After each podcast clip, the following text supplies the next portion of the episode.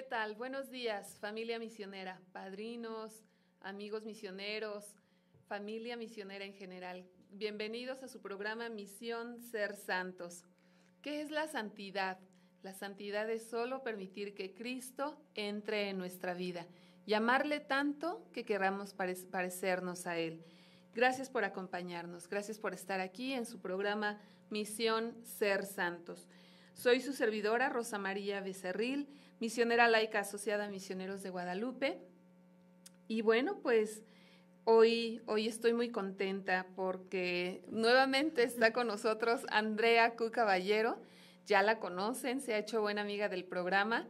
Ella, como ya lo hemos comentado en otras ocasiones, se formó durante el año pasado como misionera laica asociada y ahora está esperando el momento en que llegue tu visa, Andrea, porque te nos vas. Sí, sí, sí. Muy buenos días, padrinos, madrinas, gracias por acompañarnos. Así como dice Rosy, pues estamos acá eh, contentos de acompañarles una vez más. Y sí, pues acá estamos unidos en oración para que por fin pueda llegar el momento de partir a tierra de misión, ¿verdad? Así es, así es. Y te nos vas a Mozambique, si Dios permite. Si Dios permite. Mozambique, ahí en el sur de África. Pues esperemos que, que tu regalo sea pasar la Navidad por allá, si Dios permite. Y Andrea, antes de entrar en, materia, antes incluso de la oración inicial de nuestro programa, solo dinos, ¿vale la pena la misión, Andrea? No vale la pena, vale la alegría, vale la vida, porque estamos siguiendo a Cristo. Muy bien, muchas gracias por compartir eso. Ya platicaremos más adelante.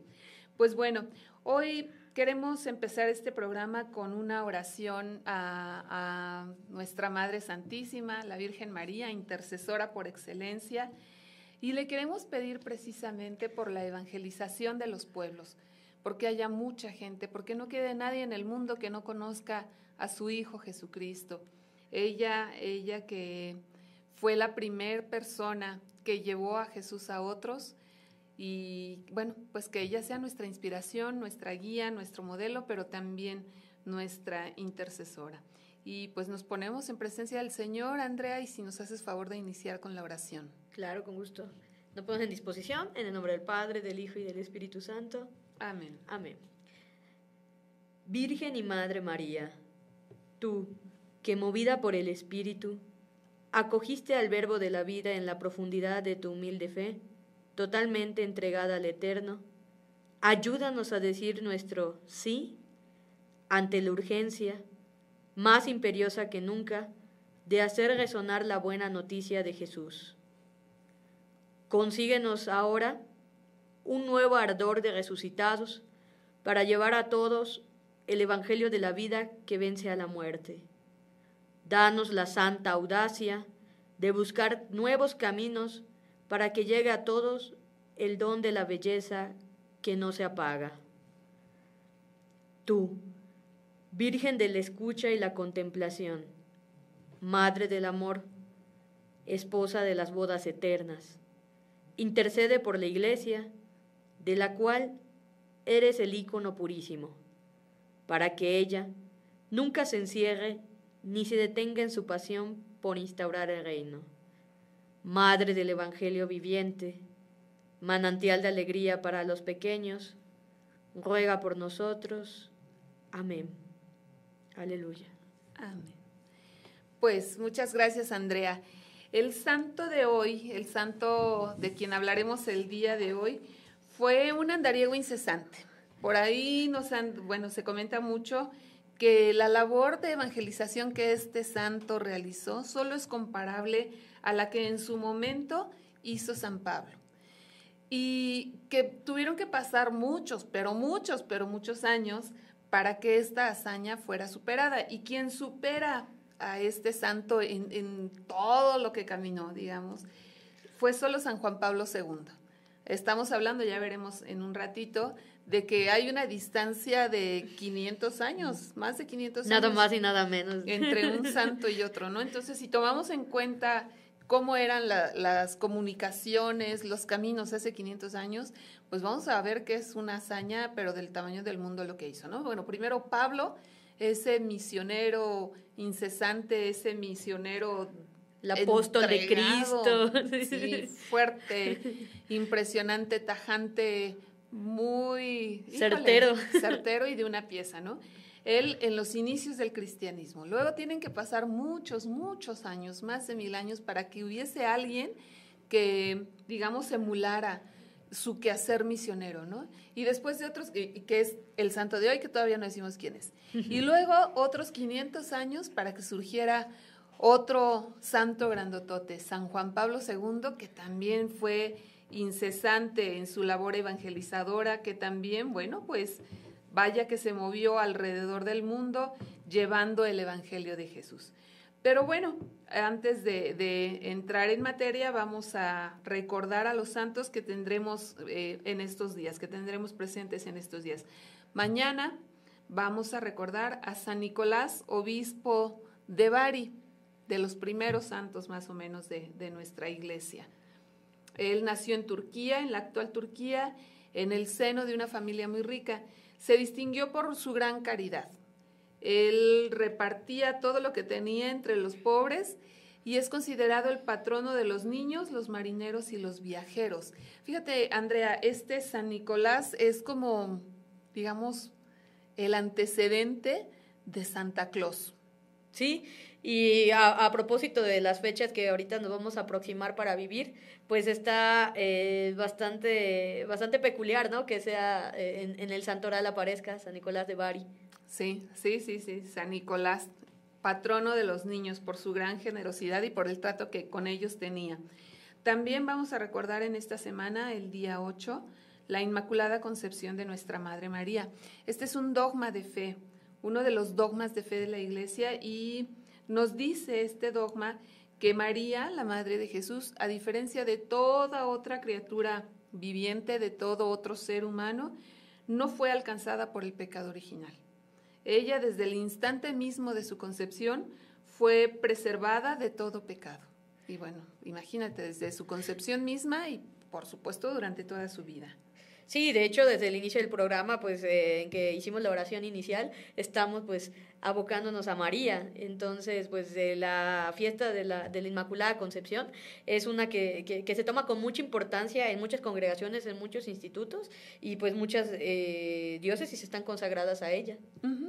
Y María se hará presente en estos días también en otra advocación que es particularmente amada por los mexicanos, ¿verdad? Y bueno, para nosotros, para nuestro instituto, pues también, ¿no? Entonces, doblemente, triplemente, como católicos, como mexicanos y como misioneros de Guadalupe, pues estaremos de fiesta porque habremos de celebrar a Nuestra Señora de Guadalupe, precisamente. A la Morenita, ya estamos a, nada, de hecho ya los peregrinos ya empezaron a llegar, ¿o no, Rosy? Sí, sí, sí, ya de muchos lados de, nuestro país ya han salido las peregrinaciones para que dentro de ocho días justamente celebren a la, a la Virgen de Guadalupe allá en su casita Exactamente. quiso mostrarse. De hecho, hace un año, no sé si recuerdas, Rosy, que la fecha del 12 de diciembre coincidió con el tercer domingo de Adviento, el Gaudet, y tuvieron que emitir un documento para que, pues, en México se le diera, pues, esta, eh, eh, se pudiera hacer la, la solemnidad de Nuestra Señora de Guadalupe. Sí, ni más ni menos. De ese tamaño es, es la fiesta guadalupana en nuestro país, ¿no? Siempre cualquier otra fiesta que caiga en domingo, pues prevalece el domingo por ser el día del Señor. Y esta vez, el año pasado, como bien dices, Coincidió. hubo, ajá, y hubo este, digamos, este permiso especial, ¿no? Sí, que vino de, de, Vaticano, o sea, no fue así que alguien se le ocurrió y lo dijo. de ese tamaño. Por ahí dicen que los mexicanos podemos o podrán no ser católicos, pero, pero siempre serán guadalupanos, ¿no?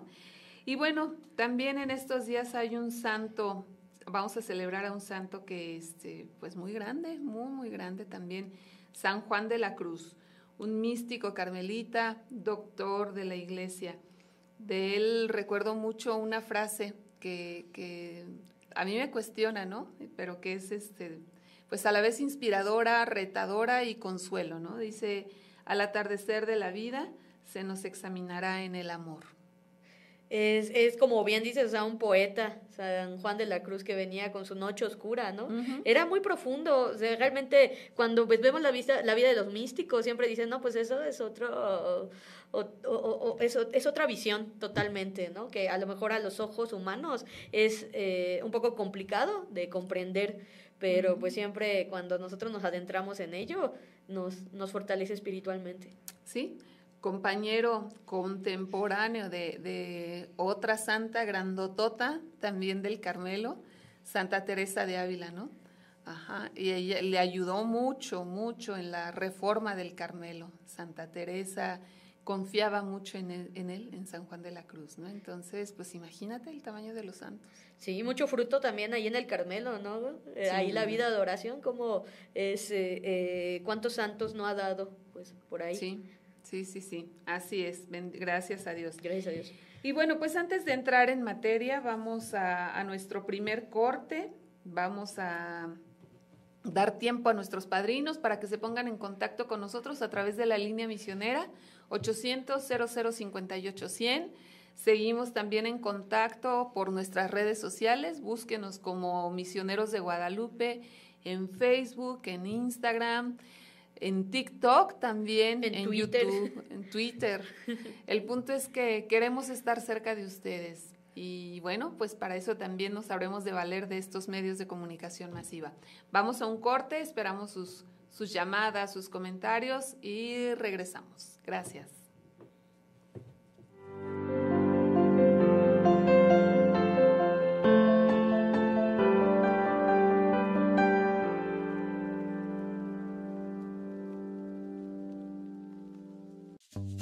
Padrinos y madrinas.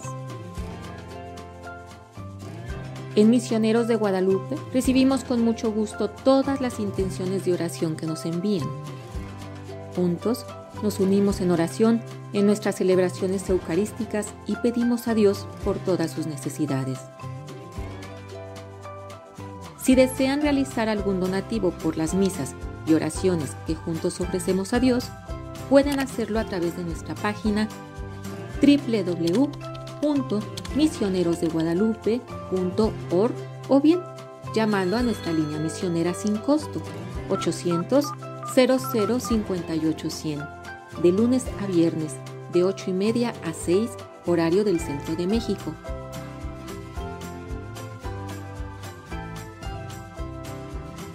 Gracias a sus contribuciones, la misión sigue adelante.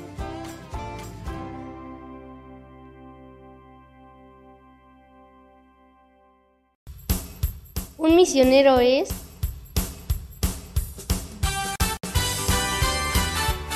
agradecido, servicial,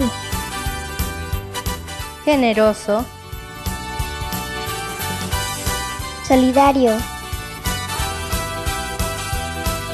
alegre.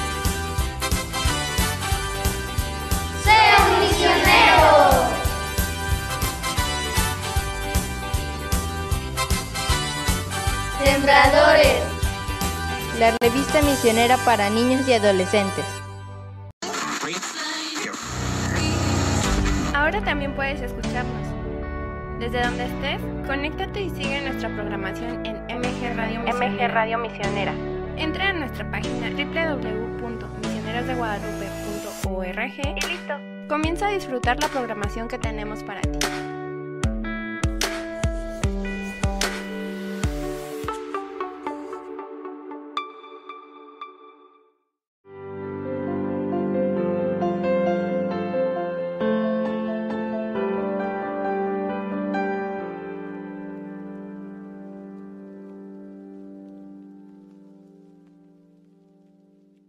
Padrinos, familia misionera, estamos de regreso ya en su programa Misión Ser Santos. Y bueno, pues aquí en el corte estábamos comentando con Andrea, no es que se nos haya pasado, vendrá, hay un motivo por el cual no se mencionó, pero antes de que, de que nos jalen las orejas, Sí, también en estos días habremos de celebrar, por supuesto, si tenemos a, la, a Nuestra Señora de Guadalupe, pues también habremos de celebrar a quien fue su mensajero, San Juan Diego.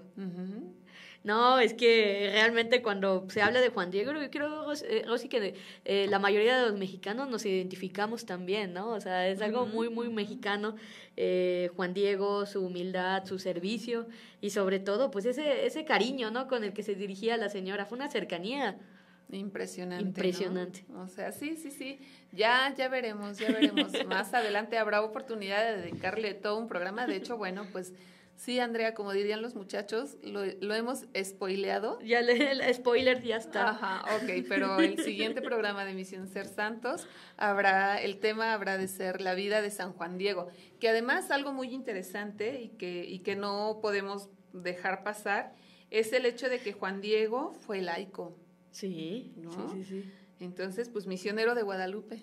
Sí, De literal. alguna manera, ¿verdad? Así es. Bueno, pues hoy vamos a entrar en materia. Hoy vamos a hablar de un santo grandotote. De hecho, hay quien le llama el gigante de las misiones. Y yo sé, Andrea, que el santo de hoy, eh, pues es, es de alguna manera muy querido para tu corazón. Sí, pues hoy vamos a hablar de San, San Francisco, Francisco Javier. Nos faltaban los tambores nada más, pero sí de San Francisco Javier. Y como bien dice Rosy, el gigante de las misiones es uno de los motes con el que se le co- eh, conoce a San Francisco Javier. Y también como menciona, ¿no? Dato curioso, cuando me hizo la invitación para, para participar el día de hoy, pues eh, le recordé, ¿no? Eh, mi parroquia, San Francisco de Asís, como pues en el anterior programa vimos, pero pues hay otro Francisco que también marca mi vida, que es Francisco Javier, porque mi capilla de, de mi colonia, de donde yo vivo, viven mis papás, es San Francisco Javier. Entonces, Así y así sin saber, ¿no? Pa- nada más, patrono de las misiones, nada más. Sí, sí, sí, que algo, Dios, yo siento que Dios nunca hace nada por, por hacerlo, ¿no? O sea, sin, sin un sentido. Todo tiene un propósito. todo tiene un propósito y todo obra para bien realmente, ¿no? Dice San Pablo. Pero, pero ve esto, o sea, bueno, San Francisco de Asís, tu patrono, el patrono de tu parroquia, y San, y San Francisco Javier, el patrono de tu capilla. Y además, bueno, pues no, no sé, no, no podemos olvidar, ¿no? Que en 1952 el Papa Pío X nombra a Francisco Javier como el patrono oficial de las misiones extranjeras y de todas las obras relacionadas con la propagación de, de la fe. Y un dato muy curioso, que, bueno, este, esta parte de que es el patrono de las misiones es más o menos conocido, ¿no? Sí. Pero no sé si sabías, Andrea, también es patrono del turismo.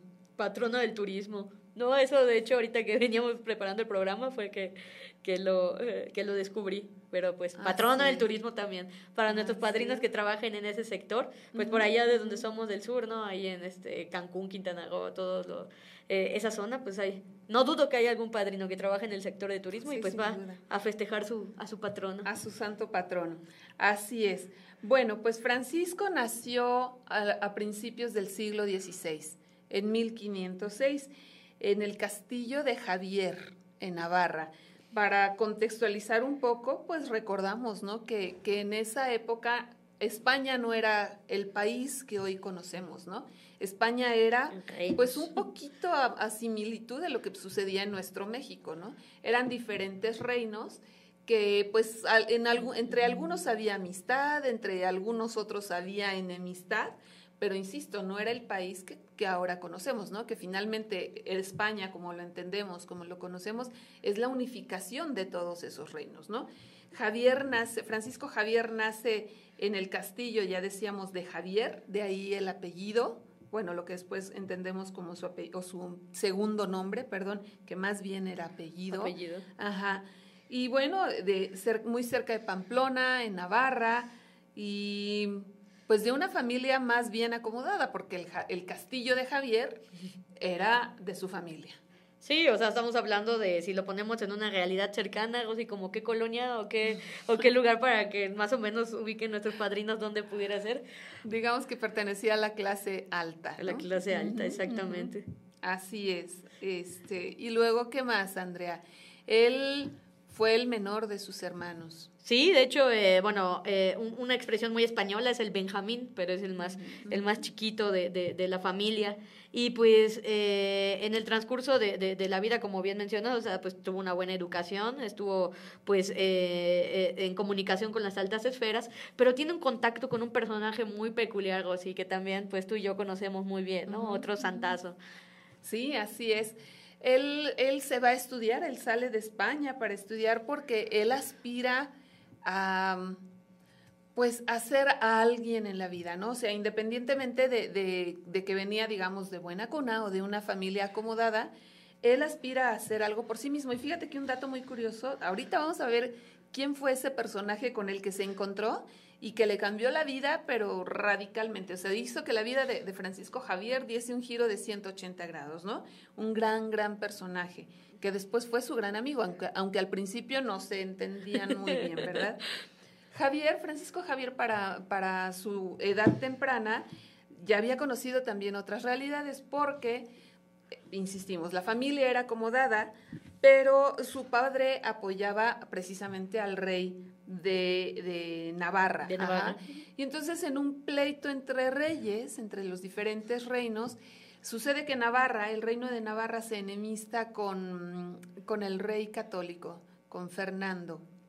Y bueno, pues pierde el rey de Navarra, por ende, pues todos sus, sus seguidores son este pasan al bando de los perdedores, ¿verdad? Entre ellos el padre de, de Francisco Javier, lo, lo, mandan al exilio, sale exiliado de, de esas tierras, ajá. Y muy curiosamente hay un dato histórico que dice que el, el castillo de, de Javier eh, le tiran las torres. Hay una expresión, le mochan las torres. Le mochan ¿no? las torres, sí. Ajá. Y eso quiere decir que, que, bueno, es algo muy simbólico porque es decir, le quitamos la protección al castillo como humillando a los habitantes del castillo y al señor de ese castillo, ¿no? Entonces, Francisco Javier ya también empezaba a conocer las no muy este, Buenas. maduras, ajá, y entonces él se va a estudiar, se va a, a París, a la Universidad de la Sorbona, y ahí obtiene en 19, 18, perdón, 1528 el grado de licenciado. Él era abogado. Lo estaba preparando Dios para grandes cosas porque es ahí cuando está estudiando, cuando conoce a este otro gran, gran personaje, lo hemos hecho mucho de emoción, ¿verdad? Conoce ni más ni menos que a San Ignacio, Ignacio de, Loyola. de Loyola. A Íñigo en aquel tiempo, ¿no? Bueno, el nombre era, era su nombre, este, pues el que, el que traía inicialmente. Entonces, eh, bueno, como bien dice Rossi, ¿no? Estaban estudiando, coinciden, o sea, ni en la tierra de, de, de Ignacio ni en la tierra de, de, Francisco Javier, ¿no? Coinciden en París. Y Así es cuando es. en esa universidad, eh, pues se da el encuentro, porque les toca ser compañeros de, habitación, ¿no? Como se acostumbra en las universidades. Sí, como en el campus, digamos, en lo que actualmente llamamos campus, ¿no? Conoció también a Pedro de Fabre. De que, Fabro. Ajá, que también después va a ser su compañero de vida, ¿no? Su, y su hermano de, de, congregación, digamos, ¿no? Pero sí, el, la, el encuentro con, con, Íñigo de Loyola, con Ignacio de Loyola, es, es, es un parteaguas en la vida de, de, Francisco Javier, ¿no?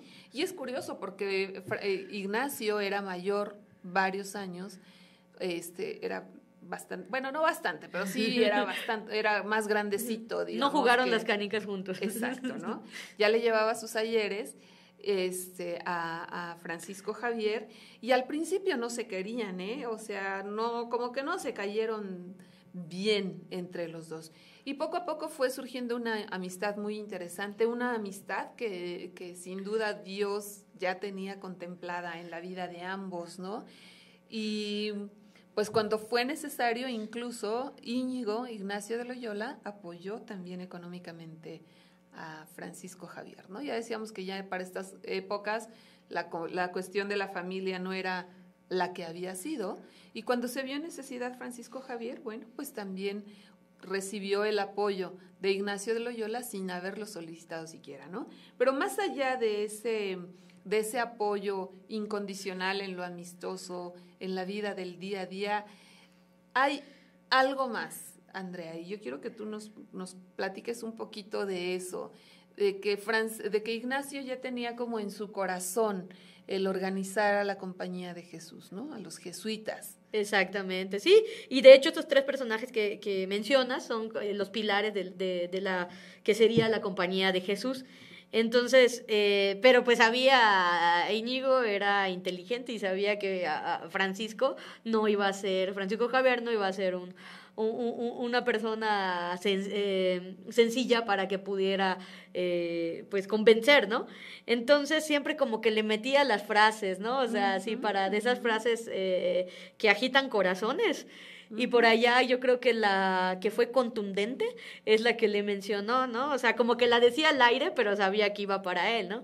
Que decía, ¿de qué le sirve un hombre ganar el mundo entero si se pierde a sí mismo? Así es, así es. Y muy curiosamente, bueno, como dicen eh, actualmente, ¿no? Lo que, lo que te choca, te checa. Exacto. ¿No? Entonces Francisco Javier no se sentía muy a gusto con que le dijeran eso lo encontraba realmente fastidioso y pues también como que contrario a lo que él buscaba, ¿no? Porque él tenía muy definido que quería hacer fortuna, que quería tener un, imagínate, él quería un renombre para su familia, ¿no? Que volviese como a tener aquellos blasones, aquel... aquello que ya habían conocido, porque esa era su, su, su realidad, ¿no? Sí, sí, sí. Y vaya que finalmente hace conocida a su familia y yo creo que muchísimo más de lo que él jamás se atrevió a pensar, ¿no? Pero ciertamente de otra manera, era todo muy, muy contrario a las aspiraciones, digamos, que el orgullo, que la vanidad misma este, le daban a, a Francisco Javier, ¿no? Y finalmente... Lo convence. Lo convence y fue mediante la eh, pues que viva sus ejercicios espirituales, ¿no? O sea, me imagino pensándolo a, un Francisco Javier en la actualidad, habrá dicho, bueno, ya, ¿qué es eso que me quieres eh, eh, compartir, no? Y pues vive los ejercicios espirituales guiados por Ignacio de Loyola y pues, pues a, partir de allá hubo un antes y un, después. Un después en la vida de, de Francisco Javier y por qué no decirlo, también en la vida de Ignacio de Loyola, de San Ignacio de Loyola, ¿no? Ese encuentro marca muy profundamente a, Francisco Javier, pero también tiene un, impacto, deja una huella también en la vida de, Francisco, perdón, de San Ignacio, de Ignacio de Loyola, y Dios se vale de esa amistad para hacer algo gigante, hacer una obra muy, muy impresionante. Francisco Javier finalmente llega a entender las palabras de Ignacio. Un corazón tan grande y un alma tan noble no puede contentarse con los efímeros honores terrenos. Tu ambición debe ser la gloria que dura eternamente. Tómala, nada más. Así es, imagínate qué palabras tan fuertes. Y con la guía de Ignacio en los ejercicios espirituales, bueno, pues finalmente Javier, Francisco Javier, descubre la voluntad de Dios en su vida y la abraza con un amor y un ímpetu y una pasión impresionantes, ¿no? Y llega a ser uno de los primeros siete seguidores de, Ignacio, uno de los fundadores de los jesuitas, y se consagra al servicio de Dios en, en Montmartre, en Francia, en 1534. Y otra vez algo muy simbólico, en el monte de los mártires. Sí, sí, sí. O sea, parece que todo, y como tú dices, todo tiene un propósito en la vida, ¿no? Así es. Dios todo está. Dios actúa y obra en todo, ¿no? Entonces, híjole, a veces hay que, yo les digo que tengamos cuidado con lo que le decimos a Dios, porque Dios se la toma muy, muy en serio, ¿no? Ellos hacen su consagración en, en Montmartre, en el Monte de los Mártires, y bueno, vamos a ver que finalmente Francisco Javier ofrenda su vida. Ofrenda su vida. De otra, de, de otra manera, muy interesante también, ¿no? Total que bueno, ya cuando, cuando entran a la congregación, bueno, cuando se funda esta congregación jesuita, este, ellos tenían mucho la idea, Francisco, eh, Francisco Javier y San e Ignacio tenían mucho la idea de ir a Tierra Santa, de empezar allí su labor, iban a ver al Papa para pedirle permiso, el Papa les da su bendición y me recuerdan un poco lo que sucede ahorita, ¿no, Andrea? De, de estar esperando que sea el momento. Sí, definitivamente en que pues eh, recordamos un poquito la historia de, de Francisco Javier, pues me lo imagino joven, quiere, pues ya, ya, ya sé para qué me quiere Dios, ya quiero, vamos a darle de una vez. ¿Y qué crees?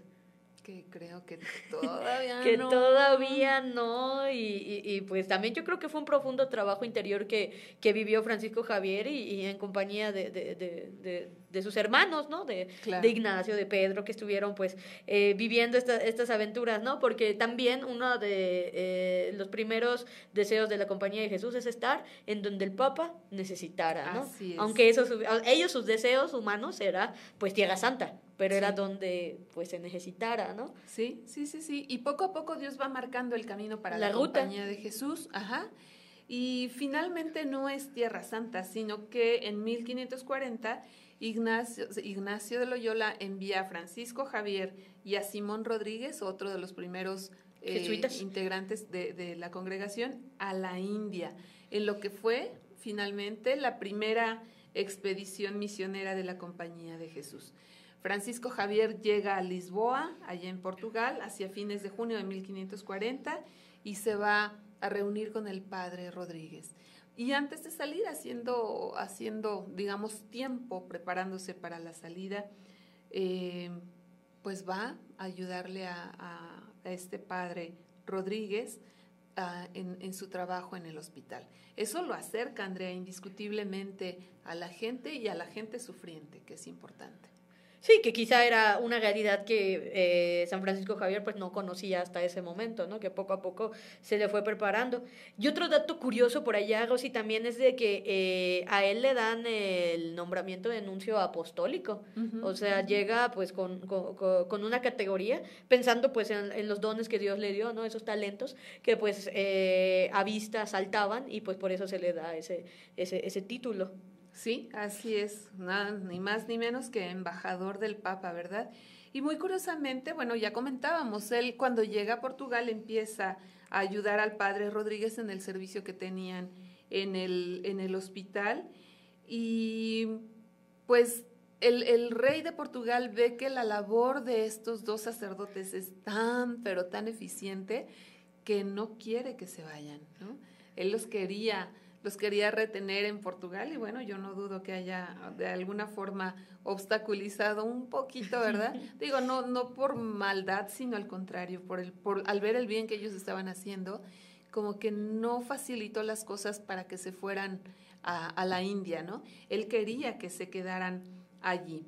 Y finalmente, bueno, Dios se sale con la suya, ¿no? Dios se sale con la suya y con y sin la voluntad del rey de Portugal, este, finalmente parten a la India. Se van el padre Rodríguez, se va el padre, eh, eh, por supuesto nuestro santo de hoy, Francisco Javier, se va Pablo de Camerino, que era italiano, y Francisco Mancillas, un portugués que aún no recibía las, órdenes. ¿verdad? Y ellos son los, los cuatro que parten para la India. Exactamente, sí, o sea, yo creo que igual eh, Francisco Javier fue un hombre de oración y constantemente se encontraba pues discerniendo la voluntad de Dios. Como bien mencionas, a lo mejor a ojos humanos, allá en Portugal, pues lo querían retener, pero pues él sabía que la ruta era pues por, por, por, otra parte, ¿no? Sí, y ya estando en, lo, en la embarcación, pues el hombre se, se dedica a lo suyo, se dedica a evangelizar venía en esos, bar, en esos barcos, porque bueno, ellos iban en un barco, pero era una, una flotilla de cinco navíos, ¿no? Y entonces, bueno, en esa flotilla venía de todo un poco, gente buena, gente no tan buena y gente definitivamente mala, ¿no? Pasajeros, soldados, esclavos, convictos, era una buena mezcolanza, ¿no? Este, y bueno, pues él, Javier, Francisco Javier, media en las reyertas o en las peleas, este, predica, predica, predica, combate algunos vicios añejos, como ya sabemos, ¿no? Hablan como marineros. Sí, de ahí pudo haber venido, quizá, ¿no? O sea, por ahí, por ahí estuvo. Y ahí, a mí me resuena algo mucho, sí. Eh, una vez en la formación un padre nos dijo, un misionero es 24-7, ¿no? Entonces yo creo que aquí pues estamos hablando de que eh, estrictamente aún no llegaba a tierra de misión, pero la misión ya estaba. Entonces en ese trayecto es donde él pues continúa haciendo ese trabajo evangelizador, ¿no? Sí, sí, sin duda, fíjate, y, y, tocas un tema interesante, ¿no? Tú sabes que uno de un punto de discusión o incluso de juego entre los misioneros es que cada quien pues alaba la misión donde ha estado, ¿no? Sí. Y entonces vas a escuchar que un padre dice, fuera de Kenia, no, nada es misión, fuera de Corea, nada, es misión. ¿no? Y cada quien pues alaba el lugar donde ha estado, la misión de sus amores, ¿no? Su primer amor. Su primer amor, pero bueno, también como misioneros sabemos que fuera de nosotros mismos, todo, es misión. Todo es misión. Y así lo hace Francisco Javier, ¿no? O sea, todavía no llegaba a la India. Estamos pensando, bueno, imaginemos mil quinientos y tantos, ¿no? Cuando el viaje a la India, bueno, no era atravesar el continente, ¿verdad? Sino era rodear, ¿no? Sí. De tal manera que, bueno, bajan de, de la península ibérica y se van rodeando todo, todo África, todo el continente africano. Le tomó muchos meses llegar al Cabo de Buena Esperanza en el sur de este continente y mm, bueno, pues también pusieron el pie en un destino muy especial, Andrea. En tierra bonita. En tierra bonita. que primero Dios podamos pisar. Así es. Llegan a Mozambique. Mozambique, África, ¿cómo ves? Te digo que Dios no hace nada al acaso, ¿verdad? Algo te quieren decir. Así es. Y después de, fíjate, Dios le concede pisar tierra africana y concretamente tierra mozambicana. Ajá. Ahí se detiene la, la flota durante el invierno y finalmente llegan a Goa, a la India, el 6 de mayo de 1542. Les tomó el doble del tiempo que ellos habían previsto, pero finalmente llegan y el primero en llegar de los hermanos de los de los cuatro religiosos es precisamente Francisco, Javier. Las otras naves se habían se habían eh, retrasado todavía más. Así es, y continúa pues en este trabajo que ya había del contacto con la gente, ¿no? Así que es una parte importante. Eh, empiezan a trabajar pues en, una, en un hospital y que pues lo atendían los misioneros. Sí, sí, sí, sí. Él bien dices, siempre misionero 24/7 y en lo que llegaban los hermanos y se instalaban como habían pensado. Pues me pongo a chambear. Pues sí, ¿qué, qué hacer sino eso, no? Recordamos que Goa en la India era una colonia portuguesa desde 1510 y ya para cuando llega Francisco Javier había un buen número de, de cristianos allá, había un obispo, había algo de clero, había varias iglesias, pero tristemente como sucedió en muchas de las colonias, eh, los portugueses se dejaron arrastrar por la ambición, ¿no? Y entonces había crueldad, había maltrato para los nativos locales y esto pues por un lado hacía que los que ya, ya, vamos, los portugueses, otros portugueses, se sintieran desalentados por esto y dejaran la fe. Y para los nativos, pues imagínate qué tan atractiva puede ser la fe que profesa alguien que los maltrata. Sí, o sea, ahí está un antitestimonio, ¿no? Lo que hemos hablado mucho de los santos es la congruencia. Entonces, pues si alguien no ve la, la congruencia, pues eso, o sea, las palabras convencen, pero el ejemplo... El ejemplo arrastra, ¿no? Y entonces, bueno, pues Francisco empieza su labor instruyendo a los portugueses, vamos, como, como reeducando, ¿no? En la fe, en el amor, en la religión, busca formar a los jóvenes. Fíjate, Andrea, qué curioso. Busca formar a los jóvenes en la práctica de la virtud. Sí, o sea, también tuvo una inclinación para, para la juventud Francisco Javier. así es. Recorría, le encantaba estar con la gente, visitaba enfermos, visitaba presos, iba con la gente de a pie, digamos, todos los días. Y una costumbre muy curiosa que tenía era ir caminando y tocando una campanita para atraer la atención. Y entonces se le acercaban los niños y los esclavos principalmente y él catequizaba. Sí, y también, Rosy, una, una característica muy, muy bella era de comía arroz y dormía en el suelo de una pobre choza. O sea, se hacía uno con, la gente del lugar. Ajá. Otra cosa que también era, era importante, bueno, los domingos solía, un momento muy, muy especial para él, era la celebración de la Eucaristía para un grupo de marginales totalmente. Marginales entonces, marginales en tiempos de Jesús, y bueno, creo que hasta la época, ¿no? Los leprosos. Predicaba a los cristianos, a los hindúes, y buscaba siempre ganar almas para, para Dios, para Jesucristo.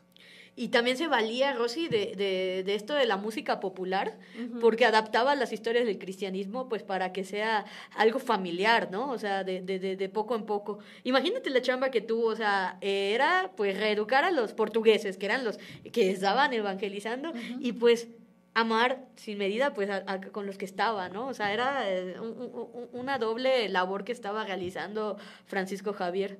Así es. Y en eso estaba, en eso estaba como instalándose allí en, Goa, cuando sabe de, de otro lugar, ¿no? De las costas de pesquería, ya cerca también a, a Ceilán, y él se da por enterado, él sabe que hay una tribu que en algún momento fue educada en la fe, pero que a la que dejaron, a la que digamos que abandonaron quien, quienes la habían este, evangelizado.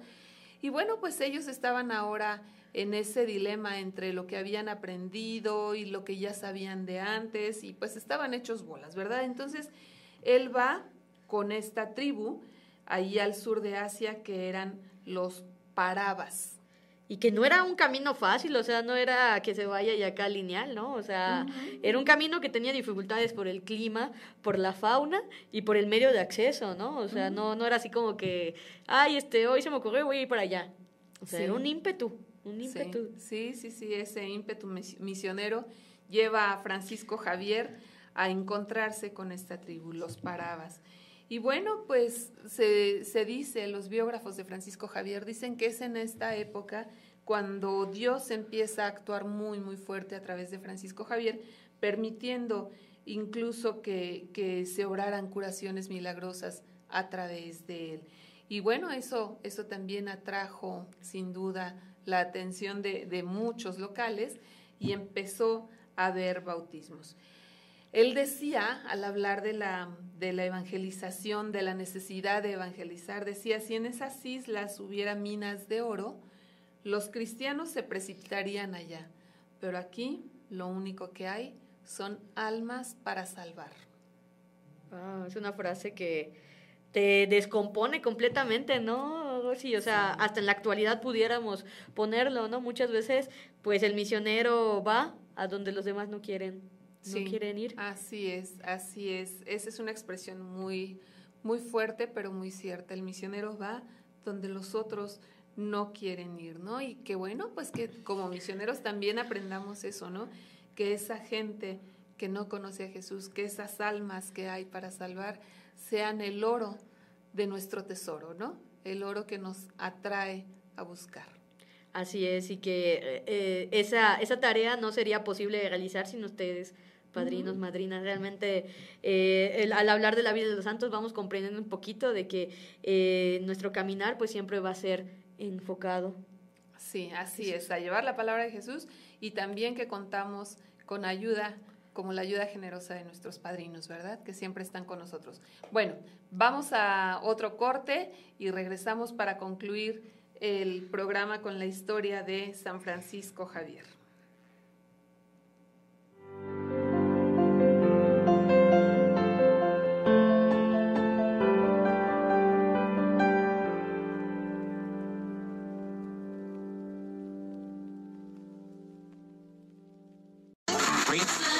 Los misioneros de Guadalupe somos una sociedad de vida apostólica, consagrada a la misión a gentes, es decir, dedicada a predicar y anunciar el Evangelio entre los pueblos no cristianos.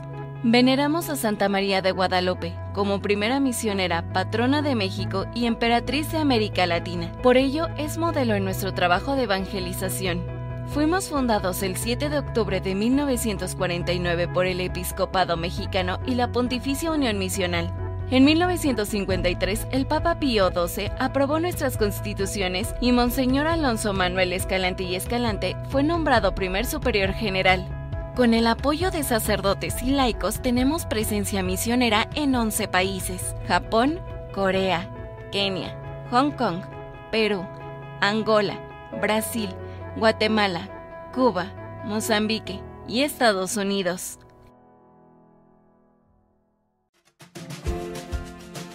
Sea un padrino fundador de esta misión.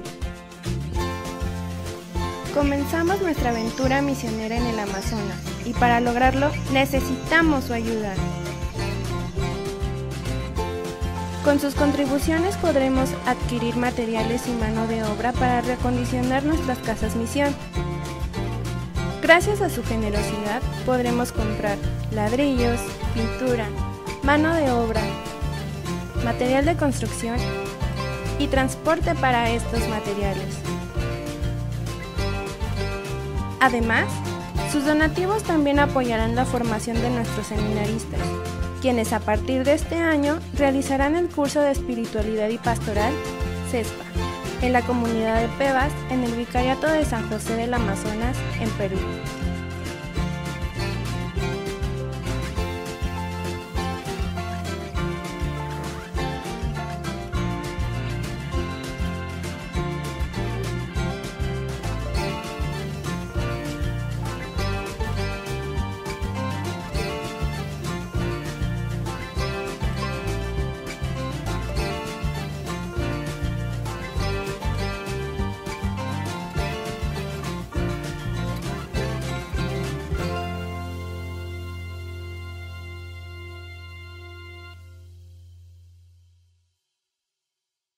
Una nueva misión, la Amazonía. Misioneros de Guadalupe, comprometidos con brindar respuesta a las recomendaciones de nuestro undécimo capítulo, consolida su presencia en las tierras misioneras de Perú y Brasil, fusionándose para abarcar mayores territorios de evangelización, formalizando así la misión de la Amazonía. El 15 de septiembre de 1980 llegaron a Bagua, Perú, los primeros misioneros de Guadalupe a la parroquia de San Juan Bautista en la región nororiental de Marañón. A partir de entonces han colaborado en diferentes comunidades peruanas como Pucallpa, Lima y Cusco. El 26 de abril de 1987 fue nombrado el primer grupo de misioneros de Guadalupe, quienes llegaron a servir a las parroquias de Nuestra Señora del Rosario en Itacuachara, Nuestra Señora de la Concepción en Silves y Cristo Resucitado en Urucurituba. Se ha colaborado en diferentes parroquias de la prelatura de Itacuachara. En el 2022, la misión de la Amazonía a fin de llegar a más comunidades necesitadas de evangelización, se formaliza esta misión, comenzando en el Vicariato Apostólico de Pucallpa, el Vicariato Apostólico de San José de las Amazonas, la Diócesis de Alto Solimoes y la Arquidiócesis de Manaus. Asimismo, en la triple frontera de Colombia, Perú y Brasil, comenzamos a trabajar con la comunidad indígena ticuna, principalmente en la diócesis de Alto Solimoes, Brasil, y el Vicariato Apostólico de San José del Amazonas, Perú. La sede de esta misión se establece en la ciudad de Tabatinga, en la diócesis de Alto Solimoes.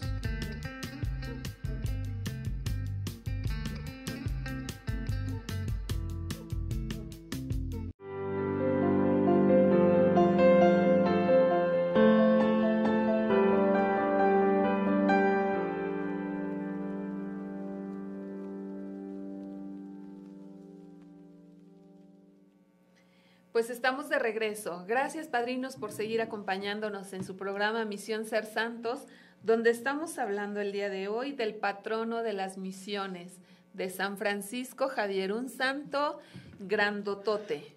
El gigante de las misiones. El gigante de las misiones, ni más ni menos. Dios mío, qué, qué título tan serio, tan impresionante, ¿no, Andrea? Sí, pero pues basta ver un poquito de la vida, Rosy, para dar totalmente la razón, ¿no? A este título que se le está dando. Sí, sin duda, sin duda alguna.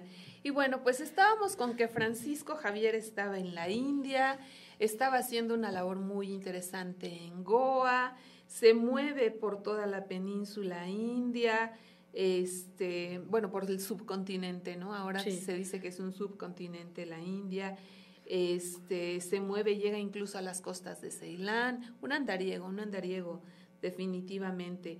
Y estando en la India, escucha hablar del que sería...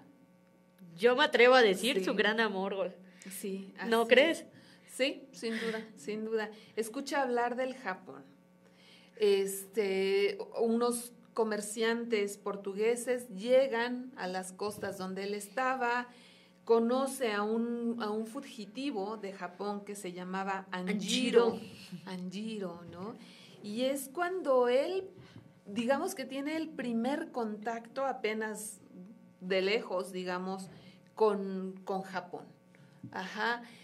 recordemos también que en esta etapa en Japón ya ha habido este ya ha habido brotes, digamos, de cristianismo, pero también que es la época de los señores feudales japoneses donde se desata perseguido, o sea, ahí no era era cosa seria, ¿no, Rosy? Porque había otros lugares donde había una persecución, pero tolerancia al mismo tiempo, ¿no? En Japón era tajante, o sea, sentencia de muerte, casi, casi. Así es, así es. Y Japón empieza a, florecer, a nacer y florecer en el, en el corazón de Francisco Javier, que es más o menos alrededor de 1548 cuando él escucha hablar de, de Japón. Y no es sino después de más de un año, en abril de 1549, cuando habiendo ya madurado la idea y habiendo pues permitido que Dios actuara en, el, en su corazón, Francisco Javier decide partir de la India con rumbo a Japón. Y se va acompañado por otro sacerdote de la Compañía de Jesús, por un hermano lego o un hermano coadjuntor por Anjiro, este japonés fugitivo que ya había conocido antes y que había sido bautizado con el nombre de Pablo, y por dos, dos japoneses más que también se habían convertido al cristianismo. Sí, o sea, y, por ejemplo también habla de, de, de, cómo esa paciencia y cómo esos tiempos, porque no se fue inmediatamente, ¿no? O sea, fueron 15 meses en lo que pues él dejó pues la obra, trabajó lo, lo, lo que había realizado en la India y ahora sí, va la, la, esperada llegada a Asia. Japón. Japón. Sí, sí, Japón ahora. Dejamos la India y se va ni más ni menos a Japón. Fíjate que otro, otro dato interesante en la vida de Francisco Javier es que, bueno, como buen misionero, era tesonero para aprender los idiomas. Sí, o sea, imagínate, pues estamos hablando de cosas serias, ¿no? Japón, el japonés, estamos eh, en un idioma de lengua romance, pues es el mismo abecedario, o sea, déjate de eso, o sea, son eh, pues otro tipo de, de, de, manera de comunicación completamente, y pues él dijo, vamos, o sea, le entro, ¿no? Sí, sí. Curiosamente, solo está tres años en Japón, alrededor de tres, cuatro años en Japón, y surge un nuevo desafío para, para Francisco Javier después de recorrer las islas, el país, el reino en aquel tiempo de Japón, eh, para arriba y para abajo en solo tres años, tres años y algo más, surge una nueva visión, surge una nueva meta en la vida de, Francisco Javier. Así es, Rosy, pero llama mucho la atención el tema de que estos tres años, yo te digo, me atrevo a decir que fue su, e, e, era su gran amor, tan es así por como él se refería, ¿no? O, la opinión, ¿no? No hay entre los infieles ningún pueblo más bien dotado que el japonés. O sea, imagínate, tres años le bastaron para poder expresar eso, aún con todo, pues, las dificultades que vivió para poder, pues, hacerse de, de, de, estar ahí. Sí, sin duda, sin duda, este pues el amor por, yo creo que sí, coincido contigo, fue su amor misionero, Japón, sin duda. Y entonces resulta que, que Francisco Javier pone ahora la mira en China.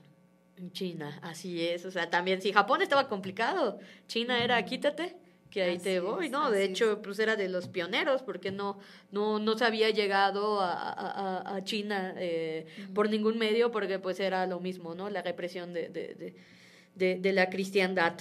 Sí, pero muy curiosamente, Andrea, eh, no se concreta. ¿Por qué?